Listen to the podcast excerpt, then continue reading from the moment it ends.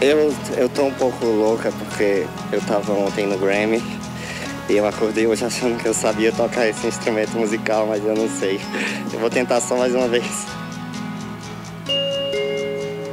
É, eu acordo muito cedo, né? E ontem, às vezes, eu entro num cotidiano bem tosco, assim, de notícia de jornal e tal, em vez de fazer outras coisas mais interessantes. Uhum. Mas ontem eu acordei e pus para tocar já de manhã, pesadão, um disco do Passo Torto.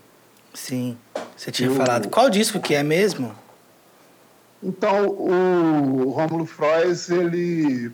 Um dia eu dei um, meus livros para ele, ele me deu três discos do Passo Torto. Uhum. E todos com a capa muito parecida, de modo que eu não sei identificar qual que é qual. Sim. Então, é um deles. Entendi. E aí, com aquelas, parece que são xilogravuras, né, do, do Kiko Dinucci. É. E aí eu acabei tem aquele tom grave da voz do Rômulo e, e, e de, dos arranjos de uma maneira geral. Eu fiquei interessado naquele som, assim, achei super incrível aquela gravidade e tal, e acabou que eu estava com uma frase da Mariana de Matos. Eu estou contando isso tudo como se eu fosse cantar a canção daqui um, um, um tempo, mas eu não vou cantar ela, não. Tá. não mas o fato é que a, a, a, Mariana de Matos, que é uma poeta mineira que mora em São Paulo, muito massa, ela tinha me falado uma frase que ficou muito na minha cabeça no último mês e meio. E aí eu comecei a improvisar gravando uhum. com um tom grave da voz que eu tinha acabado de acordar, sobre a atmosfera lá do disco do Passo Torto, e comecei a improvisar sobre a fala da, da Mariana de Matos. E aí eu cito ela na canção, assim, e acabou, ficou legal, assim. Depois eu ouvi a gravação, estruturei a letra a partir da gravação. Que ótimo. E ficou meio redondinho, assim, achei super legal. Passei o dia inteiro feliz de ter feito. E aí cantei e tal, mas hoje mesmo, aí não, no final da noite, eu conversei com o Pererê e acabei cantando a música para ele e achou massa e tal, mas ele pontuou algumas coisas que, e aí eu, eu vou ter que, na verdade, deixar a canção em quarentena, como eu faço sempre, né? Que é que a gente faz as coisas acha que é genial, né? No, é. no primeiro dia, depois dois dias depois a gente vê que pode ser uma bosta. É verdade. E aí é sempre bom deixar a canção descansando assim e tal para poder ver se se aquilo de fato vale alguma coisa. E eu acho que eu tenho que deixar a preguiça de lado e e fazer mais umas, uns versos, umas estrofes, talvez. Muito bom. Para ela, sim. E você, cara, o que, que você tem feito? Ué, eu tenho. A gente está gravando aqui o Eita Noise, que é um, um programinha de rádio que eu solto geralmente às terças-feiras, mas desisti da periodicidade que eu fico falando desde de Anitta até John Cage e de, de livro, de conversa com amigos. E aí é um jeito uhum. de, de passar o tempo na quarentena de um jeito mais proveitoso, né? Cara, eu adoro isso. Eu não sei por que, que eu não faço essas coisas, de lançar uns programas, ficar conversando com as pessoas. E eu, eu, eu, na verdade, tenho conversas ótimas com, com pessoas, assim, com amigos queridos e tal, e quando termino eu fico, cara, por que eu não gravei isso? Que é tanta, é. tanta coisa engraçada que a gente fala. Sim. E... Eu, eu comecei isso quando morava aí em BH, muito numa um vício de gravar áudio, né? De andar sempre com gravador ou gravar com o celular. E aí eu lembro de gravar conversas sem que a pessoa soubesse Tipo, chega no bar, aí todo mundo coloca o telefone em cima da mesa. E eu sempre colocava o telefone em cima da mesa já com o gravador ligado. E para uhum. ter, não, não, não divulgava, não usava para nada, era quase como um diário, assim. E, uhum. E aí, quando surge esse termo podcast, o pessoal começa a falar muito sobre isso. Eu falei, ah, vou, vou resgatar aquilo, mas ao invés de divulgar conversa velha, vou fazer conversas de agora, né? E aí Sim. tem várias, assim, sobre, sobre teatro, sobre livro, sobre um monte de coisa. Mas é, eu acho que você devia sim, que eu acho que você tem um super papo bom de ouvir e importante também, coisas importantes que saem das conversas. É, eu sou muito tímido nesse sentido, assim. Na verdade, não sei se é tímido ou se eu sou meio medroso, assim, porque é, eu muitas vezes converso assim coisas e eu ainda não me arrisquei, por exemplo. É difícil eu soltar uma, uma crítica. Eu até fiz um curso de crítica com o Rafael Zaca durante a quarentena, assim.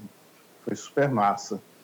Mas eu sou, eu tenho um, um certo receio de, de ficar divulgando as coisas assim. E eu acho que eu sou muito crítico de boteco, porque eu adoro conversar com as pessoas no boteco sobre uhum vários assuntos e tal. E também acho que, que a rede social é um negócio tão chato, né, cara? Muitas é. vezes, assim, eu fico meio com, com preguiça, porque se eu falo alguma coisa que gera alguma polêmica, isso me gera um, um desgaste de tempo mesmo, porque eu tenho que parar tudo que eu estou fazendo para poder responder, né? Sim. E tem que ficar pensando. E a, a coisa da, do imediatismo que a rede te impõe, né, de você ter que responder na hora, vira uma coisa muito reativa. E, e aí eu perco um tempo que eu poderia estar fazendo outras coisas, né? E aí eu fico meio assim.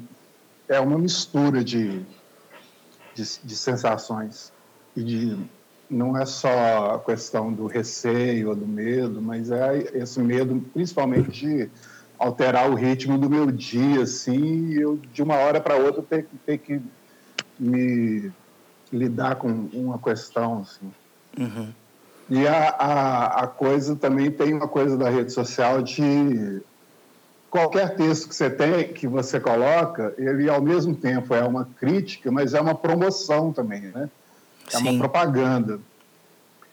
Então, são textos muitas vezes até de amigos meus e tal muito muito bacanas mas me incomoda o, o viés publicitário que tem na na intenção de colocar um, uma crítica sim e, e quando você está num outro lugar né você está num, num, num, outro lugar que te permite fazer conversar é, sem se promover Aí é muito legal, né? Porque você não, não lida assim com, com a vaidade, com outras questões que não são questões que, que me interessam, assim, tá, tá colocando. Mas essa coisa da autopromoção, que o, que o... Às vezes você tem textos geniais, mas vai, né, você se beneficia daquilo porque o texto é genial, mas você já coloca na intenção de que ali é a sua plataforma de autopromoção. E isso eu sou mais cuidadoso né, uhum. né, com, com isso. Assim. Acho que deve ser de outras formas. É. Mas é isso. Pois é, eu tive uma conversa outro dia sobre, que, que foi para esse lado, mas foi num lugar público, assim, numa live que tinha muita gente que foi num lugar que o que eu disse virou uma polêmica e eu me vi muito em, num, num beco sem saída, assim, sabe? Porque não havia tempo para eu explicar o que eu tinha dito e já não havia paciência das pessoas que estavam todas diante do tema é, confortáveis. Eu, eu, eu trouxe um desconforto que ninguém estava nem esperando talvez nem mesmo eu. E, uhum. e aí você fica nesse lugar de quase pedir desculpa por ter falado alguma coisa. É. E muito deslocamento de, de lugar, né? No sentido de que você fala alguma coisa assim, ah, você fala a partir de, de alguma experiência, de algumas leituras, tal, parada.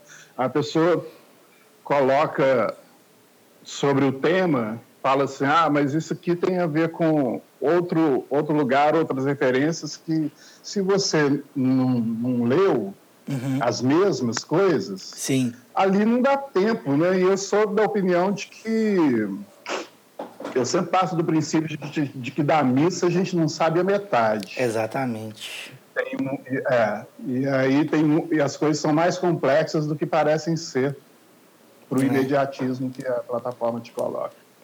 Então, é. fica bem complicado.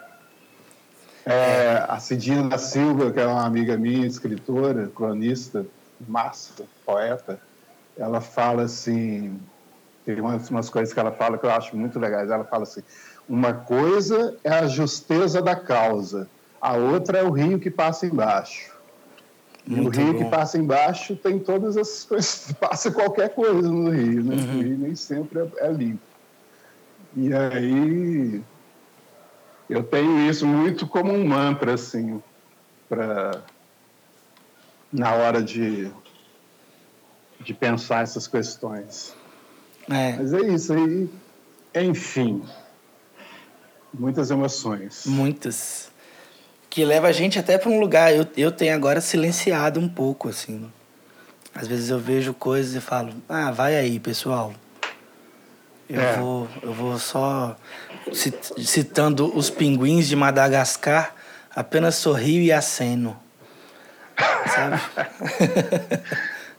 questões que não são nossas, né, cara? É. A gente tem que ficar dando opinião sobre tudo. É muito difícil, né? É, tem coisa que, aliás, quando a gente é preto, inclusive, aí tem questões que não são nossas mesmo, assim, uhum. que você não fica, é, fica aí discutindo, vocês que não, essas questões não, não me atravessam porque as outras questões, outras questões são mais, mais complexas, mais profundas para é. Né, para quem está do, do, nosso nosso lugar, assim. É. Mas é. O que, que você tem lido? O que, que eu tenho lido? É. Eu tenho tido dificuldade de ler, cara, durante esse período. Então, eu estava lendo Um Defeito de Cor, da Ana Maria Gonçalves, maravilhoso. E achei que ia terminar. Aí, quando começou a pandemia, eu falei: caramba, que maravilha, eu vou terminar, vou conseguir terminar. Porque ele tem 952 páginas. E aí eu não, não consegui. E agora me parece que eu vou conseguir retomar. Uhum. E, então, ler é uma coisa que eu ainda estou tentando. Eu tenho, tenho feito muito curso alguns cursos assim na, na, na internet, assim, com pessoas e tudo. Aí muitas vezes tem que ler coisas pontuais assim, que tem a ver com o curso. Então às vezes é um texto ou outro, mas livro mesmo eu tenho lido pouca coisa assim. Deixa eu ver. Eu tenho e, e, eu tenho feito leitura de original, né, para pessoas, escritores. É porque você, você também dá aula, né? Dou aula. Eu dei aula de, de dadas oficinas né, de escrita criativa. Em 2018 eu fiz o Arte da Palavra do SESC e eu viajei, aí o programa era fazer seis oficinas em cinco estados do Brasil. E aí foi maravilhoso, né? Porque é uma troca de experiência bacana e você faz com recebendo dignamente, com conforto, né? As pessoas na cidade que você chega ficavam é, agradecidas de ter de estar tá lá trocando experiências e tal.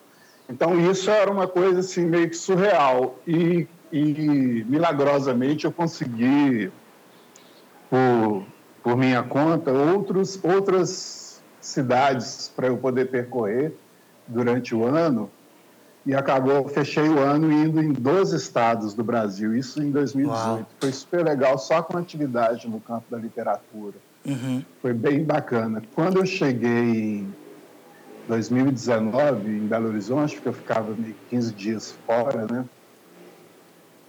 E aí teve essa. O, o, o Inominável ganhou as eleições. Uhum. E eu já tinha ficado meio que fora de, de mercado de trabalho formal, institucional em Belo Horizonte. E aí não tinha muito trabalho, e mesmo que tivesse, já era uma coisa assim, meio. Assim, voltar para os mesmos projetos, e os projetos normalmente são precários, no sentido de que tem sempre uma, um, uma coisa da política né, intervindo, e ah, o projeto vai acabar, ah, o projeto vai acabar, ah, fulano entrou e tal, esse fulano entrar, vai ter corte de verba, vai mudar o direcionamento e tal, uhum. de modo que você trabalha sempre numa espécie de ameaça Sim. e que você tem que lidar com questões que não são exatamente aquelas de, de dar aula e tal. Então isso era bem, bem infernal. Então fiquei bem cansado, ainda mais tendo voltado de uma experiência tão boa.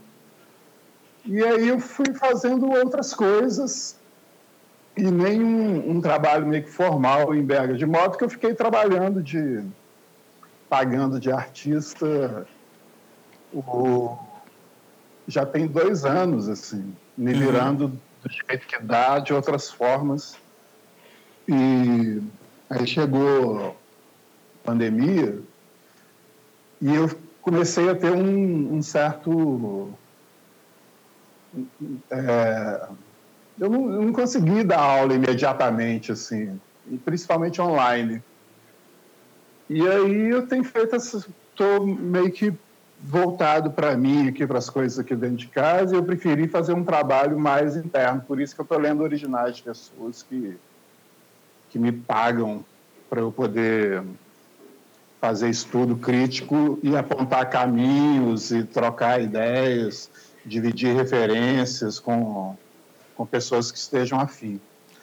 E aí eu estou lendo um livro agora chamado Corpo à Prova, que é um nome, é, nome provisório de um livro de um autor que é o Mateus Santiago, que ele é do Ceará e mora em Mariana, porque faz um mestrado ou um doutorado, não sei exatamente, na na, na UFOP.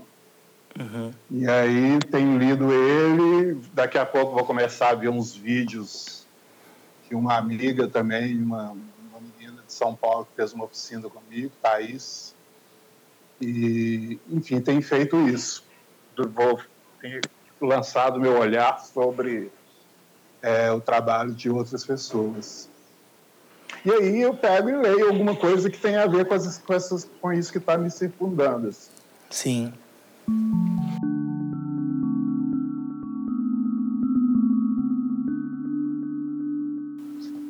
E tenho visto é, outras coisas, assim, outras páginas, assim, de em contraponto a isso, né? Você tem é, aquelas umas coisas muito legais, tipo aquele menino Kaique Brito. Sei.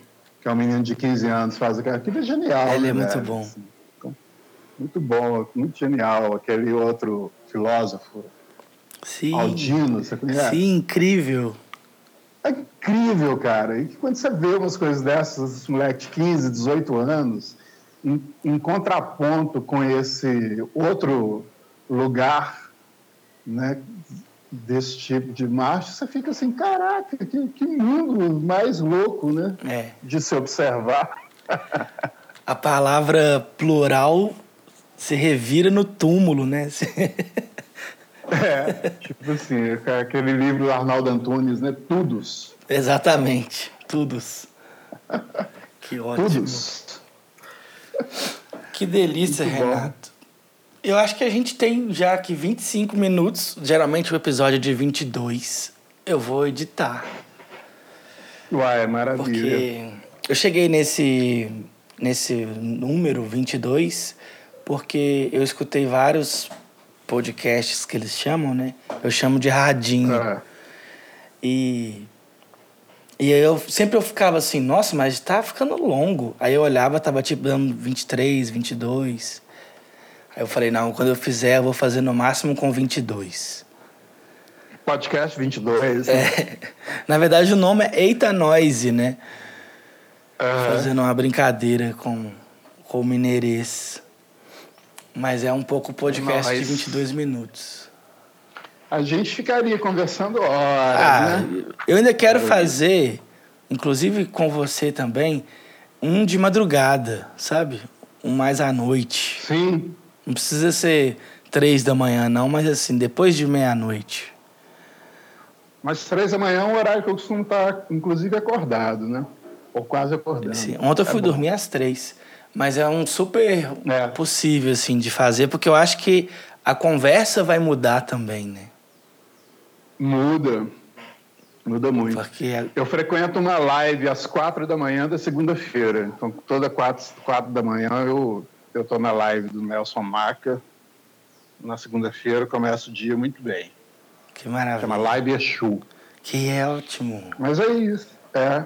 E, e esse horário de meia-noite, meia da manhã, eu, tô, eu, eu costumo estar tá dormindo, indo dormir. Mas eu durmo, às vezes, dez e pouco, meia-noite, uma hora da manhã. Mas é muito comum eu acordar por volta de três e meia. Sim. Quatro horas. Enfim, temos que organizar esse tempo aí e em uma hora dessas marcar. Pronto. Mas é isso. Que bom, gostei muito, muito obrigado. Valeu demais, abraço para você. Assim que pronto eu te mando e a gente segue conversando.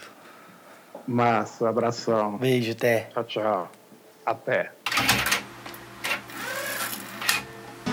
Eu, eu tô um pouco louca porque eu tava ontem no Grammy eu acordei hoje achando que eu sabia tocar esse instrumento musical, mas eu não sei.